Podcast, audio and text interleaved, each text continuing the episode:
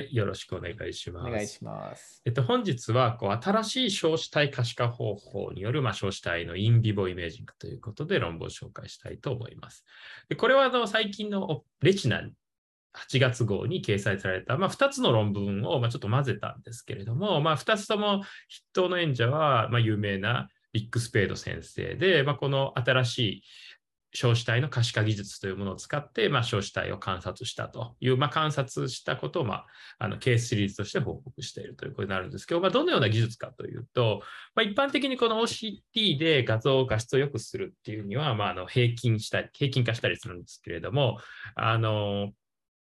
OCT のこう出てきた画像の平均化というのは最近であれば、アンファス OCT の OCT アンジオグラフィーで血管を鮮明化するために重ね合わせたりということをするんですが、まあ、一般的に小子体っていうのは結構透明な組織で、あの重ね合わせるにしてもその特徴が少ないと。いうことで、まあ、その少子体の画像を重ね合わせるのは、まあ、時々難しいことが多いと。まあ、それをそのフーリエ変換前の A スキャンを4回平均化すると。まあ、つまり、1箇所4回スキャンして、それをあの1つの A スキャンとして使うということで、まあ、少子体のフレームの平均化が可能な画質の向上が得られたと。で、この方法を使うことで、あの、黄斑部の B スキャンおよびボリュームスキャン、まあ、3D の画像を用いて黄斑部の少子体を観察したというのが、まあ、今回の研究になります。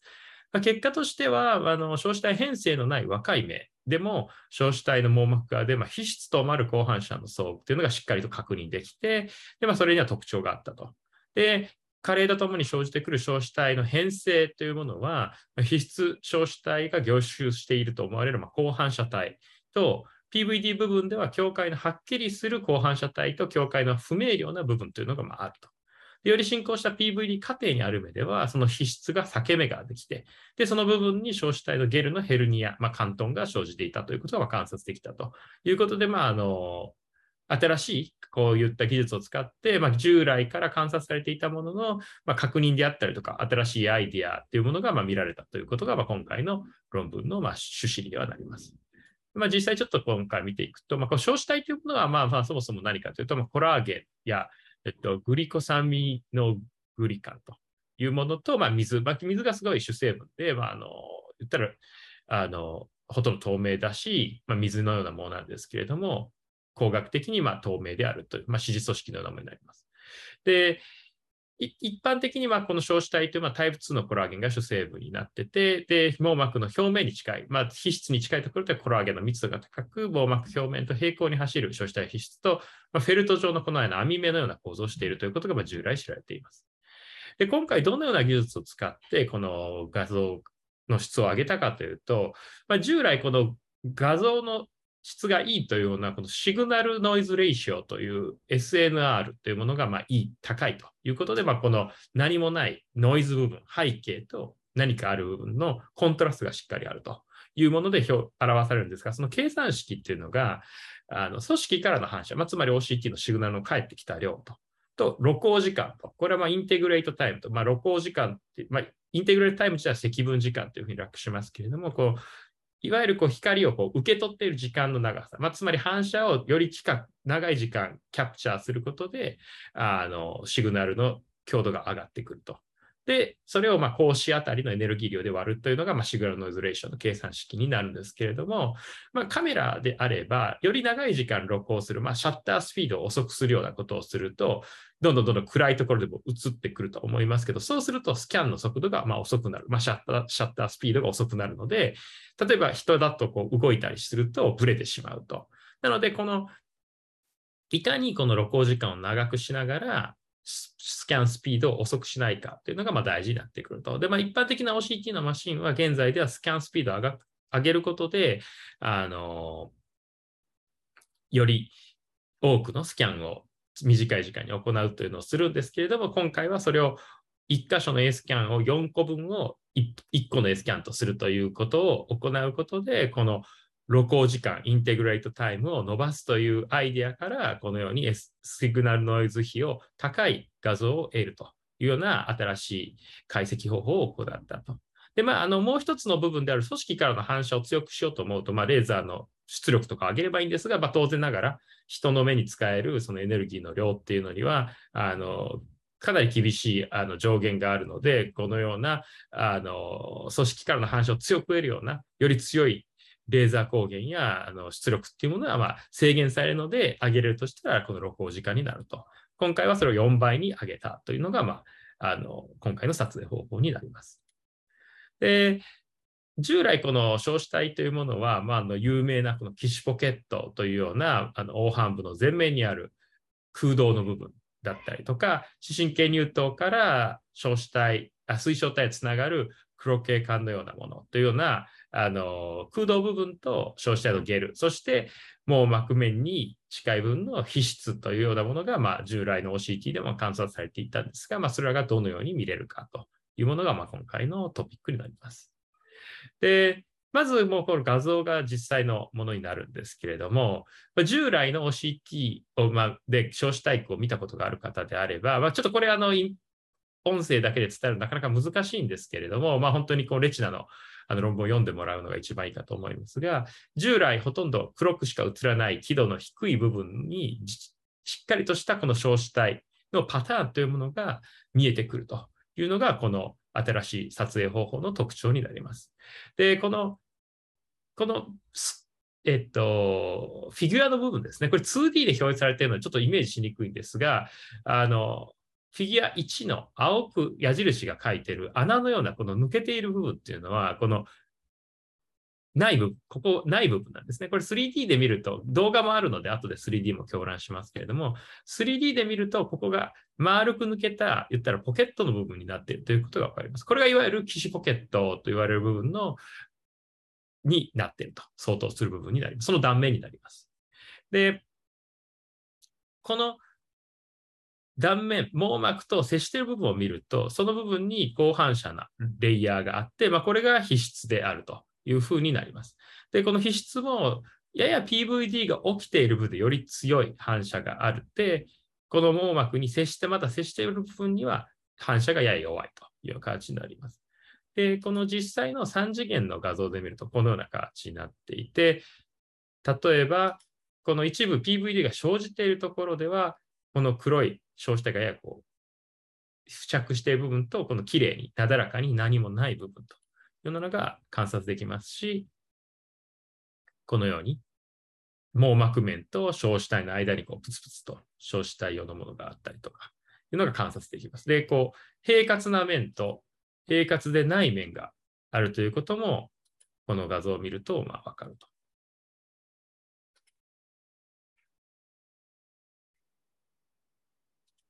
このような部分ですね。この部分すごく平滑でこう接しているんですけれども、まあ、こちらの方はちょっとなんかデコボコして、ここもなんかちょっとポッというのがあったりと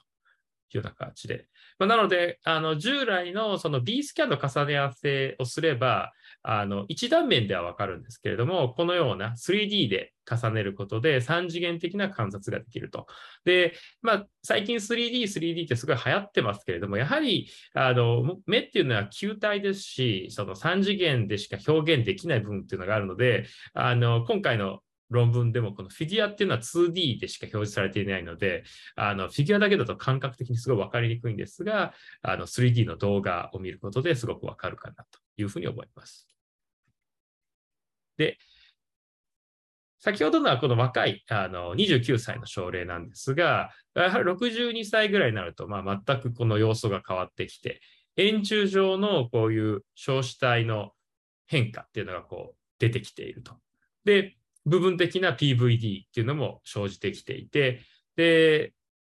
この部分、例えば見てみると、こう、剥がれている部分と剥がれていない部分で、この小子体皮質との距離、前面部分のあの小子体皮質と網膜前面までの距離というのが違って、それによってこの皮質のこの輝度というのも異なっているということが分かります。で、先ほども言ったみたいに、この平滑な小子体がこのように付着している部分と、このようなデコボコとあの、境界がはっきりしない、なんかこう、不正な小子体が付着している部分というのがあって、まあ、それらは、あの、ちょっと何を意味しているかということは、ここではまだわからないんですけれども、まあ、このような加齢とともに起こってくる変化というものが、あの、観察できるということが、あの、今回の小子体可視化技術で、ま、はっきりしていると。また別の症例ですけれども、この黄斑付近にも PVD が起こっているという症例になります。で、この部分、黄斑の部分ですけれども、これこういう 3D のちょっと斜めから見ている画像ですが、ここの白い矢印の部分ではまだ後部、小子体と黄斑と付着していると。で、この部分、ちょっとちっちゃな PVD が起こってで、こっちの部分というのは、こう PVD がもう起こって、こう、裂け目ができている。ちょっとここ付着してますけれども、剥がれてきているということが、あの、はっきりと可視化できると。で、面白いことに、この黄斑部分というもの、中心化の部分ですね。っていうものは、このような付着がすごく弱くて、で、あの、あまり牽引が強く起こらないようになっているんじゃないかというような考察がされていましたが、それは構造的に中心化というものをこの小子体が剥がれていくという現象から守っているんじゃないかというような考察がなされています。まあ、なので、例えば、まあ、症例によってこの黄斑円光の症例とかでもしこれを観察すれば、特にステージ1とか B とか、あ1とか2とかの症例であれば、ここに従来のようなこういった素な構造と違う構造がもしかしたら観察できるのかもしれないので、まあ、今後、そういった疾患の目での、あの、小子体と普通の健常者の小子体の違いというものも観察すると面白いのかもしれません。で、まあ、この症例も、このフォベアの付近にこう付着している小子体が残っている症例で、あの、ここが中心化。これやや引いた絵で、この部分が PV では起こっていますけれども、中心間のところにこう小子体がまだべちゃっとくっついている。こうなやや斜めから見た画像でも、その部分に付着した小子体が、ちょっと関東、中心間に向かって関東しているのがついているような部分が観察できます。より拡大してみると、この部分的にここ断裂、この緑色の矢印は網膜面側、で黄色の矢印はあの小子体皮質側にくっついているあの小子体というのがあって、この緑色の矢印には、ま、小子体が網膜面に付着して残存しているというのが、まあ、観察できると。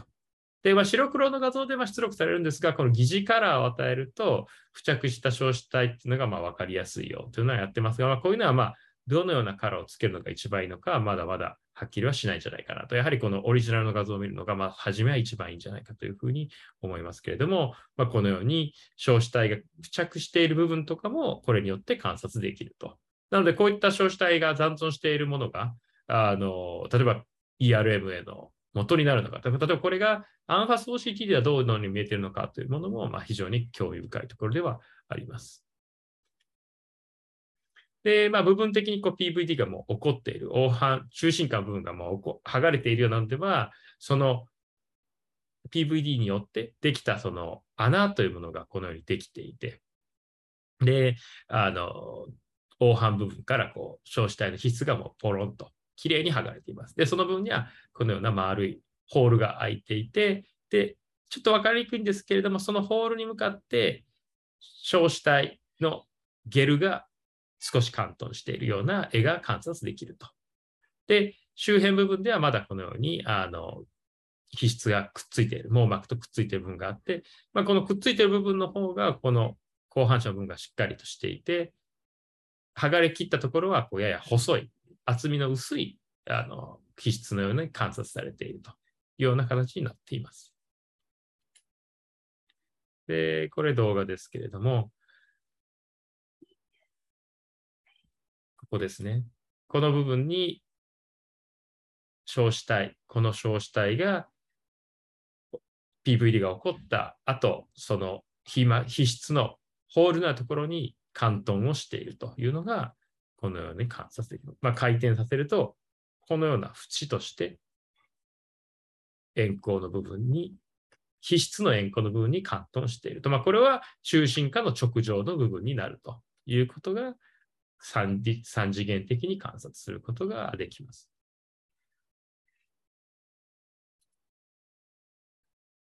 で、まあ、完全に PVD が起こって、中大半部分から PVD が起こった症例になると、あの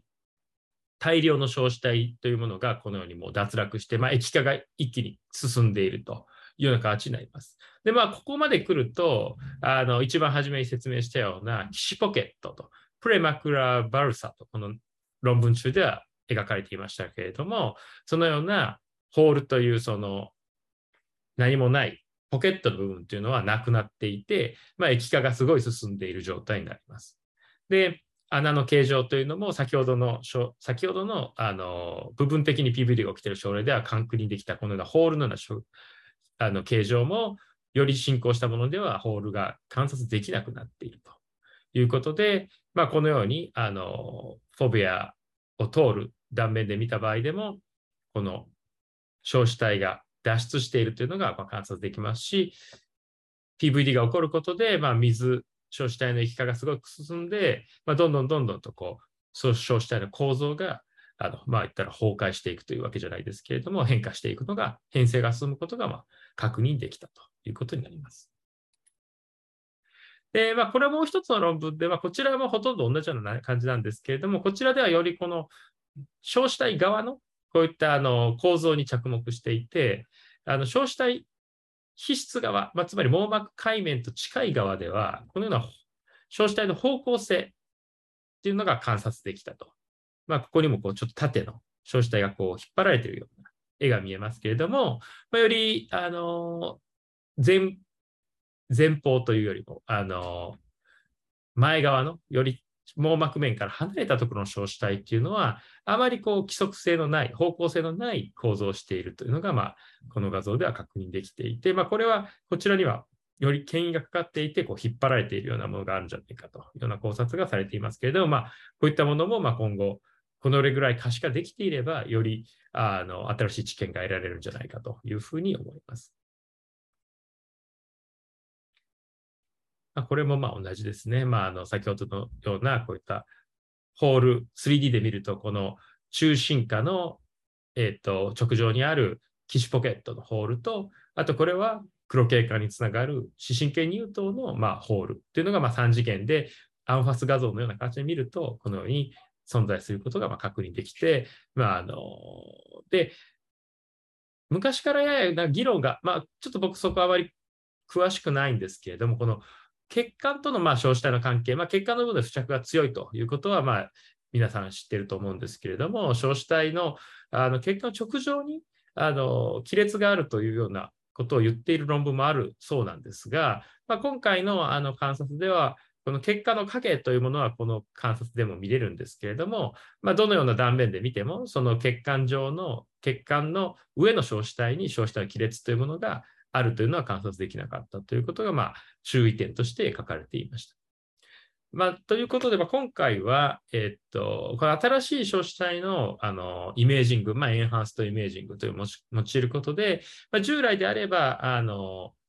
2D の重ね合わせということはできたんですけれども、こう3次元的なあの小子体の観察ということが可能になったと。で、小子体の皮質というものは、この剥離側でより高輝度で複雑な構造にあるということを、それで分かったり、まあ、あの、小子、騎士ポケットと言われるような構造というものの、まあ、PVD とともに変化して消失していくという過程というものも、あの、横断研究であるけれども、はっきりとこの年齢によって変化していることが分かったと。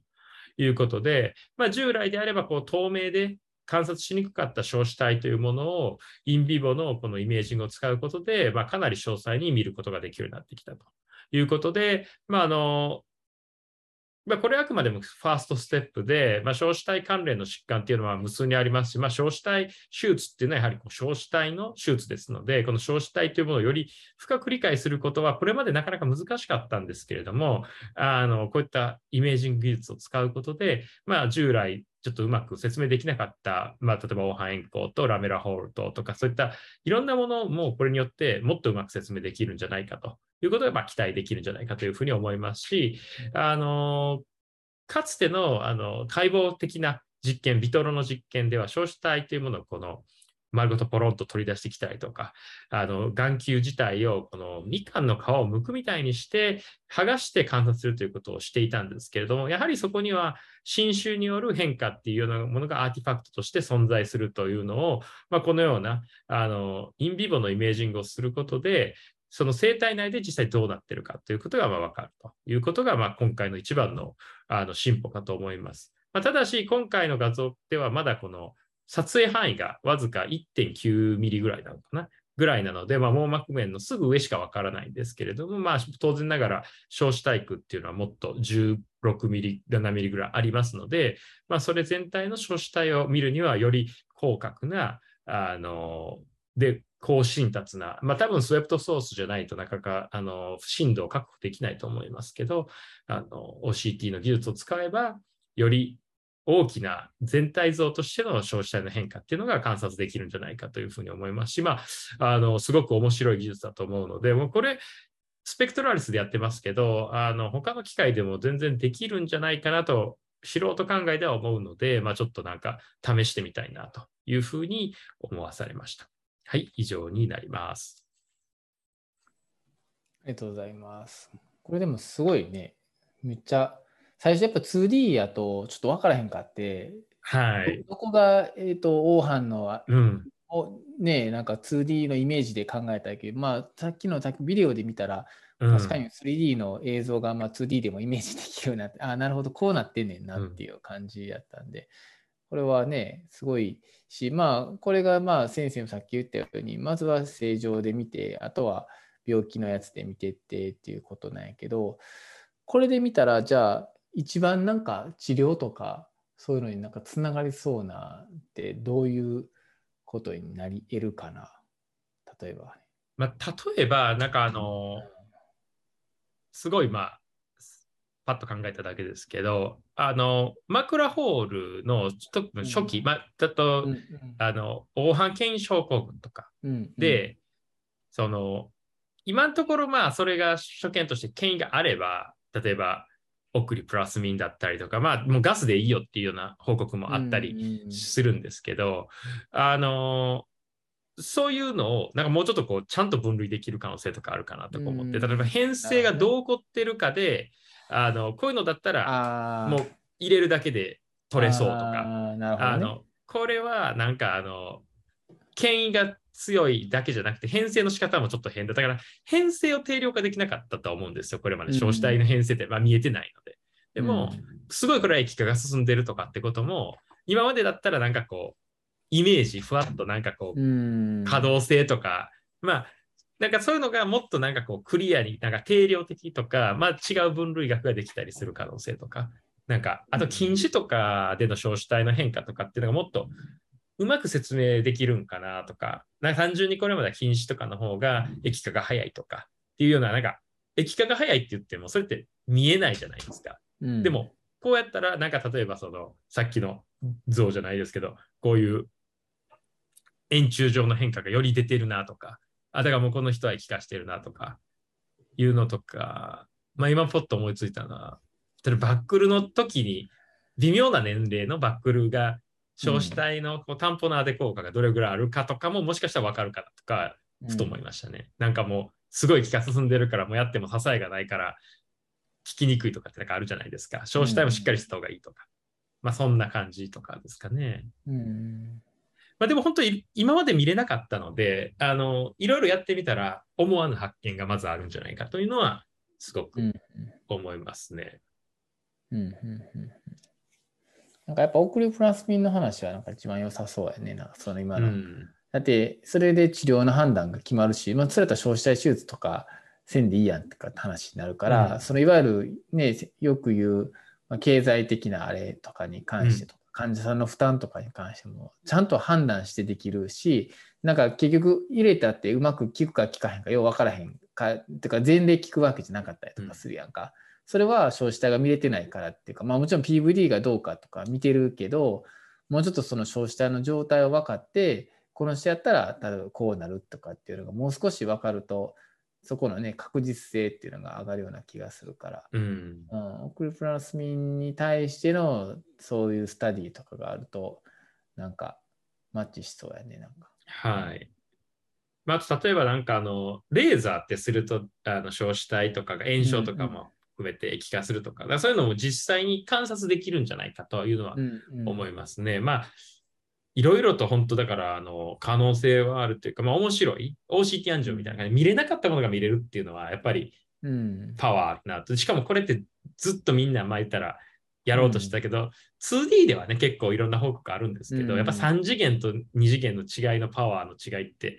あるなっていうのは今回、あの感じさせられましたね。なるほどね。なるほどね。いや、さすがやね。いや、まあ面白い。でも結構やっぱ大変だろうなと思うんですよね。結構これだけの画像を得るには。まあまあね、でも、A スキャンを4枚重ねるっていうことだったら、まあその、どの機種でもだから機種でできないとかないと思うんで。解析ソフトっていうか、データ処理っていうか、うん、そういうことやね、だからね。そうですね。というところで。なるほど。はい。はい。ぜひ、あの、論文のビデオを見てもらうのが一番いいと思うんで、ね、これ、ね、僕も最初論文読んだ時に、フィギュアだけ見てたら、いや、分からへんね。どこが、どこのコベアのところとか、そう。なんかこう詰まってん、なんか白いものが詰まってんかなと思ったけど、これ 3D だから、3D だから奥のやつが見えてるから。そうだ、そうなんですよ。うん、だから、これね、3D を見ないと多分分からへんわ。うん。騙されますよね。騙されるっていうか勘違いする。これ 2D の映像に見えるんやけどな、うん、みたいな感じに思うよね。うん。そうなんですよ。うん。一、回見るとなんか頭が変換してくれる。あ、そうそうそう。一回見ると。いや、っていう。面白い。だからすごい、それも面白かったんで、ぜひ本当、読んでみてもらえ同じ号に2個連続で載ってて、あだからそういう意図があるんやろうなと思いました。ね、はい。ということになります。